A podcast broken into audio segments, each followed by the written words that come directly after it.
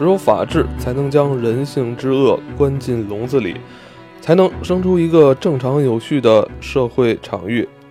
太平洋大逃杀案本质上是一起由秩序失序导致的人性惨案。大家好，欢迎收听这期的头号档案，我是艾文，我是老罗。今天呢，就是想跟大家聊聊这个，其实已经在去年已经案结的这个太平洋大逃杀案，是去年一八年二月份啊。公示出来之后，其实引起了轩然大波啊！过程之匪夷所思啊，这个之残忍，嗯十个香港奇案加起来，对，都不如这个太平洋大逃杀案这个程度这么恶劣哈。是，因为真正能够打动人心的是人性的扭曲，嗯，不是血浆，嗯，就是这个案子，如果就是当然现在已经有人把它买下来准备拍成电影了，它电影应该不会。太多的血浆，但它会有大量的那种心理上的东西。反正就是你没法想象，因为这个这个其实如果要拍个美剧来说，什么元素都有，对吧？有这种就是背叛，然后结党，然后这个呃反杀，然后虐杀，嗯，再加上这中间还有一些一点点的人性的小温暖，所以我觉得这是一个密度浓度之大。就是匪夷所思，因为最近也是想找一些新的素材嘛，但是看到这个案子的时候，都觉得之前那些素材根本就就不在了。对，而且它是它是真实的发生出来的一个东西，而且应该是在去年吧，嗯，呃，网上有关这部事件真实案件事情经过，嗯，还有人改编了。广播剧是啊，邀请了很多知名的演员是啊前来参与演绎。拍电影实在是太合适了，因为咱们说这种案件都是警匪啊，就是两条线嘛，对，恶人一条线，正义方线。这个故事里面就基本上到最后收网的时候是这个正义的天平就出现了，但是之前完全是。参与案件的这种就是受害者和这个施暴的人之间的那种独角内心戏，对对对，从头到尾都是那种就是每天睁眼都可能会死去，然后晚上又害怕自己手上染上鲜血。对，因为我我在看这个回顾这个案件经过的时候，我想起来我跟罗叔都特别喜欢的一部美剧《黑帆》。哎，对，它都不是法外之地，它可能都是人性外之地了。而且你像到。今天已经这个科技文明这么发达的时候，海上一些必备的用品还是为了防止水手哗变的。对，在过去有些船上的罐头、船上的这个酒，然后有些活动就是为了让让这个船工开心。但如果你在正常的社会生活中你不开心，大不了就辞职。那个地方你不开心，你是会哗变的。哗变就是大家在大海上，他的那个人性的那个爆点，我们说人性基因里那个暴虐因子会无限倍的被放大。因为你周围没有任何参照物，夜里是一片黑，白天是一片白，所以那个时候，我觉得就是航海这件事情对员工的控制根本就不是 KPI 了，就是你一定，我觉得也是把头拴在裤腰带上，一定不要让他那种暴虐的基因爆发。船长为了维系自己的这种政治地位，嗯，往往都会给船员画一个大饼，就是我知道哪里有藏宝，是。只要你们跟随我，维护我，是。是吧？我就可以让大家都发财。对，还还要准备这个叫这个船边，就是呃船长身边有那么几个穷凶极恶的恶汉。嗯，这些人基本都是呃轮机室的室长，然后这个大副也是技术人员。呃，偏技术人员，而且这种孔武有力，就跟这个咱们说看比赛那助教，嗯，是的，得得有这些人维护船长的绝对权威。嗯，因为对自己的这个回报产生了怀疑，是，进而证实了。其实，本来承诺给船员的这些回报其实是达不到的。对他们开始在这个漫长的航行里边啊，自己的情绪滋生了一种发生了变化。是是，嗯，我可以跟大家先这个讲讲一下这个事件起因啊。呃，因为我相信好像还有很多朋友不太清楚这个事件，就是二零一一年的五六月份啊，以船长李成全、李某为首的三十三名船员，随所属公司的。二六八二号渔船在东南太平洋秘鲁智利海域游钓期间啊，被告人刘贵铎以及包德等船员认为游钓时间长、强度大，用假合同骗取他人上船，啊，心怀不满，分别串联了被告人，数十人预谋劫持该船回国，向公司讨说法。对维权一开始还是一个挺平和的故事。嗯就如果你搁在正常社会里边，就是可能就是你觉得你工资不行，而且这个老板承诺的年终奖没发，啊，对吧？你大不了这个吃顿饭骂骂人也就完事儿了，发个朋友圈。对但是在海上，而且你知道，彼时彼刻就是此时此刻，这件事儿就发生在现在当代这几年间，在海上就演化成一种，我们说这个案子有一个更更这个标题党的名字叫这个海上大逃杀。嗯大逃杀是什么东西？是来自北野武的那个电影，嗯，就是因为一些很小的基因，导致人和人之间那种隐藏已久那种积怨和暴力因子，莫名其妙的突然就爆杀爆爆发出来，而且需要互相杀戮才能嗯，存留下来。对，这些其实没有，几乎没有航海经验的嗯，船员。啊、水手，因为除了管理层他们经常出海以外，其实，呃，这三十三人里边，其实有大部分啊，多一半人是没有成熟的这个航海经验的。是，以至于我们再联想到这次他们航海的这个时间跨度之长啊，长达两年的时间。是，你每天除了高强度的这个工作以外，嗯、再加上这个海上恶劣的天气，嗯以及完全不确定的安全因素，是吧？？是，这个以至于人人完全无法排解自己的这种负面情绪，太多的负面情绪完全是把这些呃工人压垮了，嗯以至于他们激发了他们体内的一些非常暴虐的因子啊。对他们天生的并不是恶人，很多人天生就是小混混。嗯他为什么是打黑工的情况呢？是因为这些人并没有考取这个海员证。嗯海员证这件事情，一方面是你就是肉体上、力量上、身体素质的技能的一个训练，一方面哦也会做心理上的训练。哦，而这些人心理训练，对这些人，其实你知道，就是像比如说这个，我们会介绍这里边有一个姓赵赵慕成，化名赵慕成的这个人，嗯其实他参加这个东西完全就是为了弄点钱结婚，哦因为在那个年代出海大概一年就是会有三四万左右的回报。嗯然后这艘船呢，这个游钓是什么东西？就钓鱿鱼的船，嗯这种船起鱼特别快，而且嗯鱼的载量也比较大，而且鱿鱼的回报，因为它比较耐储存，所以一年这个公司承诺它一年差不多有五万的收入，那两年将近十万块钱啊。其实是给他了一个年化收益率，是吧？对，就是你说的一张大饼，就是为了让让这张大饼，然后五湖四海这种，嗯就是可能只有近海捕鱼经验，甚至没有捕鱼经验的人，嗯，大概花了六七千块钱嗯买了一个假的证就通过一个，黑中介，对，就上船了，对，也没有想那么多，甚至有很多，我看这个在这个三十三人里边啊，招募船员里边，甚至还有很多内蒙的人，啊，对，相当于就是内陆，完全内陆的人啊，可能这辈子都没见过海，内内蒙古海军司令，对吧对对吧？是这帮人，等于是他们。呃，一是文化程度比较低，嗯他对这个回报率的理解，我觉得可能本本身也有问题。就跟咱们平时咱去做理财的时候，人告诉你一个年化收益率多少，对，对其实他是按照以往的这个就平均的估值来算，但对，他没错，但不一定说你这次再去就还是这个回报。他们说的是你的最大回报率，嗯就是它后边有一括弧，因为事后激化这件事也是因为最后他们从这个船长这个嘴里听到了一个工资的算法，对对对，是按每只有预算的。对，那如果每只有预算，就跟咱们那时候看白鲸记似的，就相当于你这个船要打满鱿鱼，嗯。你才能赚这么多的钱。对。但是这个东西你知道，鱿鱼也是季节性的，而且为什么跑到秘鲁那么远的地方，就是它嗯中间还是有很多变数的。对，而且两年的时间啊，我觉得嗯。把两年的时间放在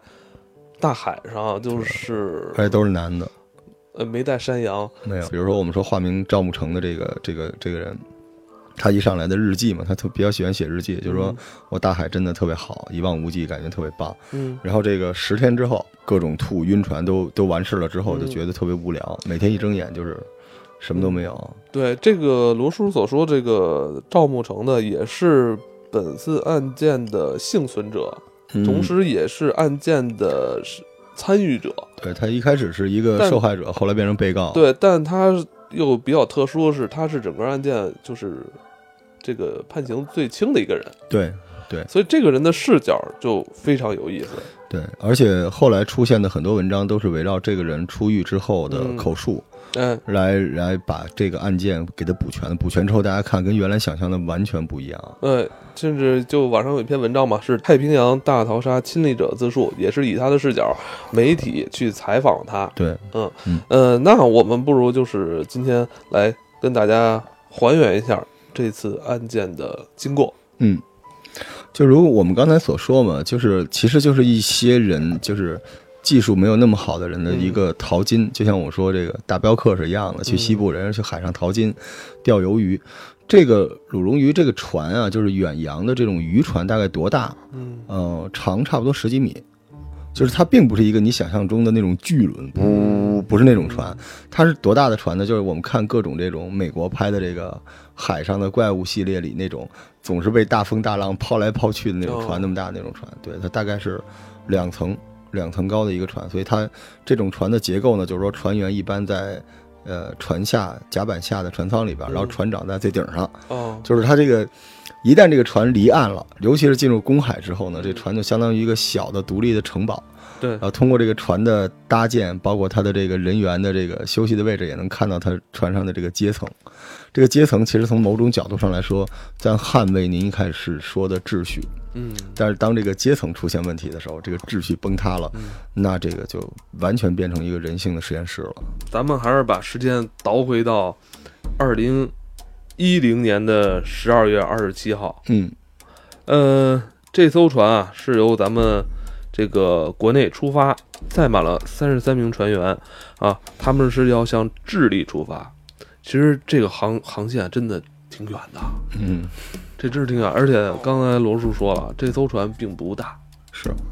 而且相对可能简陋，因为它是一条工作船嘛，对，是吧？那个 它不是说说咱们什么游轮啊，说那么那么豪华，那么舒适，非常艰苦。嗯，首先来说，这个这这种船航行这么远的距离，这是合法的啊，当然这是合法的，对，这是国际上有这种公约，但是国际上就是说你是什么船就是什么船，嗯，它为什么不叫渔船，叫游钓船？哦，就是一方面是它的设备，一方面它得有它的 ID，就是我现在我跟这个就跟车牌子似的，对，跟机构说我现在这艘船是干什么的，我就去那儿。如果你这艘船去捕鲸，嗯，你就歇了。哦，所以你看日本人为什么很多这个国际上的人打日本人？逻辑上来说，日本人杀鱼你也没办法捕鲸什么，但是日本人经常捕鲸的那个签证是游钓签证，我是去钓鱿鱼的，我没有那种重型的捕鱼设备，但到了那儿发现不是那么回事儿。对，黑船，黑船，黑着干，黑车。这艘船是一艘名船，但是上面都是上面都是黑工。这些工人可能是通过黑中介上船，是吧？对，这个呃本身也没什么航海经验。对，是一零年年底出发的，但它真正出现问题，也就是说出现了这个呃海上的这个伤亡事故、伤亡人员出现的时候，其实已经是。我记着应该是已经过了很长一段时间了，将近过半了，过半了。对，就他们这个行程其实已经过半了。对，对，就是这些员工出海的时候，他期望自己就是满仓满谷的，然后大概每年能赚个四五万块钱嘛。那往返这个船快点慢点的，还能再寄一些这个这个红包之类的东西。呃，一般来说啊，像这种黑船也有这么一个规则，就是就跟咱们说旅行团似的，一上来说的都特别好，但是这个事儿已经过半了。你现在回去的收益还不如你继续的时候，他就会抛出真相，就是告诉你说，其实这个咱们这个收益没有那么高啊。这个大家画的饼虽然画了，但是现在呢，你们会出一些问题，比如说咱们这个船比预期时间晚了大概二十天到达。这不可抗力啊！晚了这些时间呢，那就不能计入到你们的工分啊，不能计入到你们的时薪等等之类。就是船上就开始这个散布这种说法，有工作人员在摊牌了，就是在跟这些人说，其实你们收益没有你们想那么高。对，但我觉得这是一个很危险的信号啊。嗯，你想象一下啊，就是这可能是一个行规啊。就比如说咱们上班的时候，你老板一上来都说你这个钱拿满了多少，你一定会说税前税后。你还会说有十三薪吗？年终奖什么样？然后一般人力资源都会跟你说的很美好，但是你和他之间其实有一种默契，所以其实到年终的时候，你也对年终奖没有那么高的期待。哦，但这个的问题就是在于这些人并不是职业的船工，他不知道到时候会发生什么事儿。他这种行业内的潜规则他并不熟悉，他根本不熟悉，而且就是比较淳朴老实。我说一开始就是有点混日子那些人，你说多少就是多少，结果这个时候你一变卦，他脑海中也没有这个。抵抗能力，所以一下子就崩盘了。首先崩盘的其实并不是他们群体，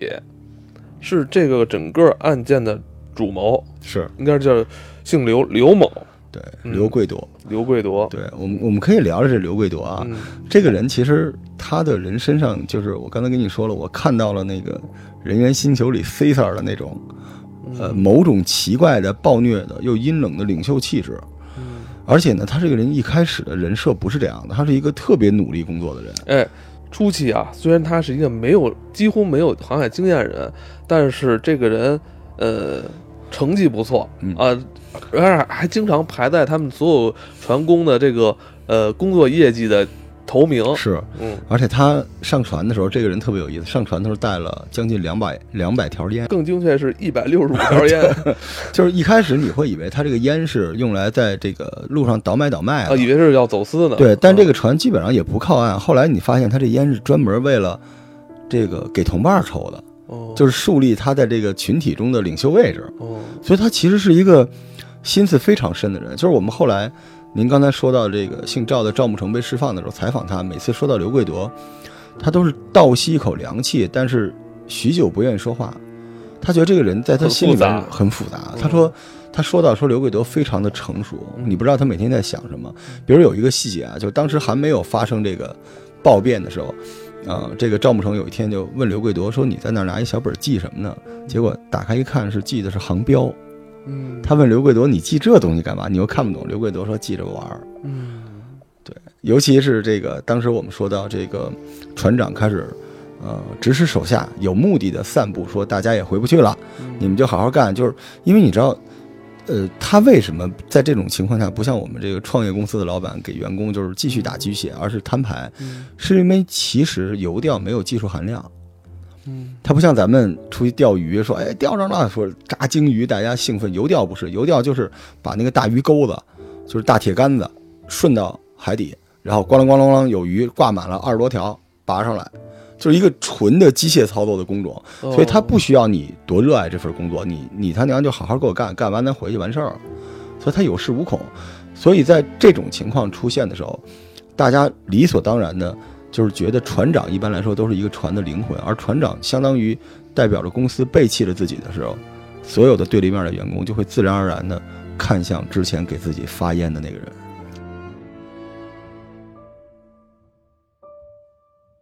刘贵德就是用这种方式成为了这个团队的一个意见领袖。我突然发现，在这个大海上啊，在这个漫长的航行里边啊，都已经淡忘了法律对人的约束。但像你说刘贵铎这个人，他可能就是通过一个特别原始的这种 这个人际交往的这种关系，就树立了他在这个船工里边的这个威信。对我们，我们可以就是可以复盘，在最终这个发生暴变之前的那一天，大家在干什么？嗯，就是这天天亮，然后这个铃声响了，然后厨子做好饭，因为那个时候我研究了一下海员那饭也挺简单的，就是鸡蛋、萝卜和饼、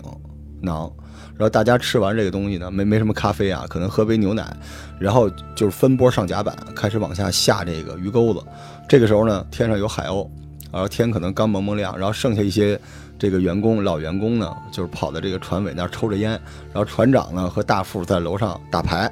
然后赌点钱，就每天的生活就是特别平静。这时候呢，可能有几个人在后边抽烟，被船长发现了，说你他妈的偷懒，我要扣你钱。然后这几个人就要跟船长对骂，因为你知道这个已经没有领导和属下了，因为已经是吧，已经离开这个大陆那么久了。就是刘贵德很可能还会上来，给船长一根烟，给兄弟一根烟，说好好干活，别废话。哦哦哦哦，其实大家一看，行，刘哥，刘哥，他是充当了这个大带头大哥的这个角色。对，这个时候船长就会在这个代表他阶级的这个二层的这个船舱冲刘贵德点一下头，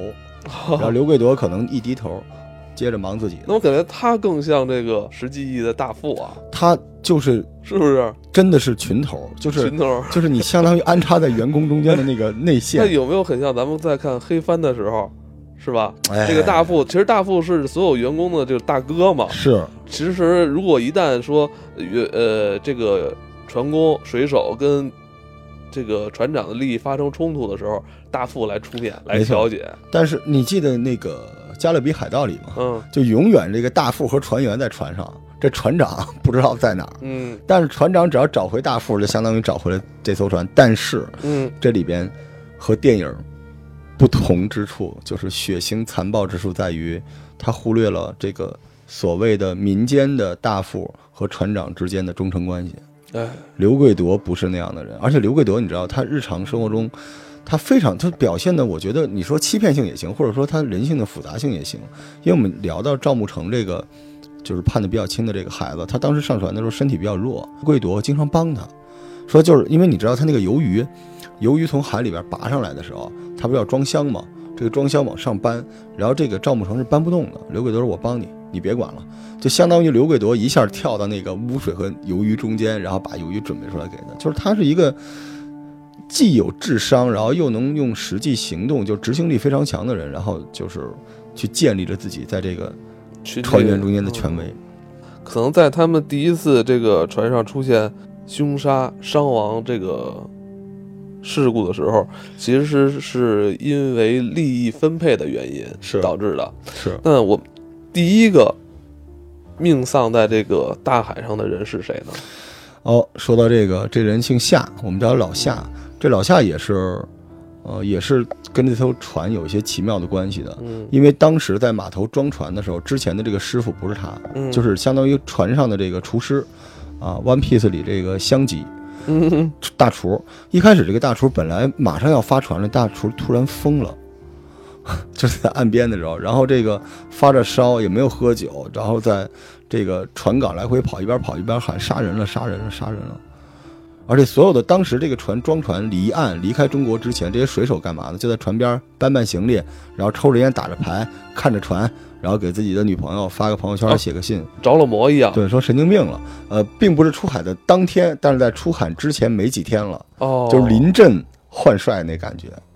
那这个人当时也没有会被换掉，换掉了。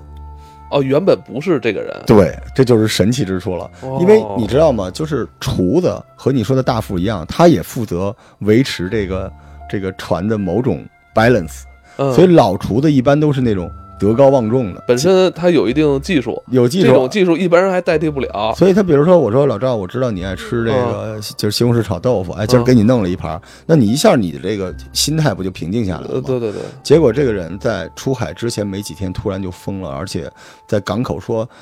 呃，杀人了，杀人了，这是真事啊。然后他就跑到很远的这个岸边跳海了。然后这个船员，尤其是我刚才说到这个刘贵德啊，然后赵慕成这些人看到了，这个赵慕成还参与了救他，把他从海里捞上来了，问他你是不是有病啊？然后这人就神志不清，然后最后就给安排让他回家了。哦，所以在临出发的当天才换了老夏，而且这老夏一上船就骂骂咧咧的，跟这些就是船工都特别不对付，就是已经出现结刚还没上船就结下梁子了。而且是把持的这个应该是船内所有的这个食物，也食物对，也相当于是呃有一定就是特权，对，有一这个我定特权，有一定这个资源的这个利利用分配权啊。对，就他有他的领地嘛，吃的都得管他，嗯所以我觉得这个其实是一个特别不好的一个嗯一个迹象嘛，就跟古代打仗的时候，中军大旗先倒了，换临阵换厨子。而这个厨子，这个老夏，我们刚才您为什么专门问到老夏？因为你知道，所有的连环杀人这种虐杀，第一个被杀的人肯定是更重要的，他打开了通往地狱的门，嗯，他用他的血唤醒这些人的暴虐基因。但是为什么？是因为这个姓夏的上了船之后，就一直跟船上这几个后来犯案的主犯嗯就有梁子。嗯对，经常动不动，因为他们在船上水手干什么呢？赌钱，嗯赌着赌着就，咱别说赌钱了，有时候跟大美玩个三国杀还急呢。嗯赌钱在海上一望无际，动不动就急就打，然后互相拿刀子，嗯，我砍死你！而且你知道这厨子呀，对海上是这样的啊，中国的这个海员是不能配刀的，哦，只有厨子有刀。嗯对，就是他们后来犯案的时候，这些刀都在海里的车床现加工的。之前只有厨子有刀，所以他动不动我老子剁了你，剁了你。你知道，在这种群体里边，你有武器啊，《Walking Dead》行尸走肉里一样，你有武器你是不一样的，所以这个人就滥发淫威吧。低估了这些船员对于这个漫长航行这种枯燥生活的这种他不懂，心理承受能力。没错，他不懂，嗯他经常骂他们，嗯，骂的特别难听。我觉得如果你是在咱们这个公司里边是吧，你嗯骂这个暴虐老板，骂骂他是吧，大家可能下班还有一个情绪排解的一个是是渠道。是是是但是你在大海上每天工作十几个小时，对，是吧？而且而且你知道，就是比如我是你老板，嗯我可以骂你，嗯，但结果是一跟你同级的人，哦，说是老板的人替他骂你，你想象一下，你心里那个怨气是什么样？，对，那这个时候啊，我觉得压死骆驼的最后一根稻草就要出现了。嗯，那就是在这么一一个风和日丽的晴朗的一天，经常污言秽语、滥用暴力的厨师老夏嗯，命丧在大海之中。是当时还真是。因为有这个，后来可以看到一些这个海员日记啊，嗯。当时还真是风和日丽。嗯。然后呢，这个刘贵夺，呃，过来问这个赵慕成，说，呃，船长说了，我们可能回不了家了，因为这中间咱们刚才说了，这个船长水平也有限哈、嗯。骗他们说你们已经是黑工，嗯，你们回不去了，公司就要扣你们的钱，然后说你们就，然后这些这些这些渔工就说，那我们现在既然你要扣钱，我现在就要回家。嗯船长说你们回不去，因为你们没有证你们是黑工，嗯你们回去要被抓，所以大家走投无路。然后这个赵贵夺就过来，刘贵夺就过来跟这个赵慕成说，说那个我决定了，我们要回去。然后这个赵慕成是那种老实巴交的，有年轻说，船长不是不让回，怎么回？刘贵夺说，你参与吗？我们要夺船。赵慕成说，哥，我我我我我干不了，我干不了这个。然后那个刘贵就说，行，那你别说话，你别管了，自己拿着自己偷偷在车间加工的那种三尖刀，嗯然后伙同几个同伙就爬上了象征阶梯阶级更高层的船长室。也开启了一段血腥的嗯，屠杀之旅。对，就在大海上突然出现了一个红色的洞。